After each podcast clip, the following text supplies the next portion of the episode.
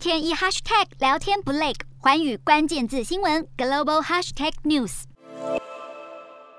美国总统拜登确定将参加二十四号举行的北约峰会，隔天还将前往波兰华沙访欧行，议题重点通通围绕着乌俄危机。白宫发言人沙奇推文好话说尽，表示拜登此行就是要团结世界，支持乌克兰人民。偏偏行程却不包括到访乌克兰，因为官方说法是这对于元首安全太过危险。对比朝野议员有声浪批评拜登自始至终都略显被动，最新民调就有近百分之五十的受访者对于拜登处理乌俄战争不满意，对比前一周升高四个百分点。德利盟友英国论送军火制裁也是相对积极，但对收容难民却说多做少，被批口惠实不至。举例来说，截至上周，英国只核发四千件签证给乌克兰人，平均每天只有四百件。按此速度，要达到政府喊出的收容二十万难民，至少得花一年以上。也难怪在野党怀疑，强生积极把自己塑造成挺乌急先锋，不过是为了转移派对门压力罢了。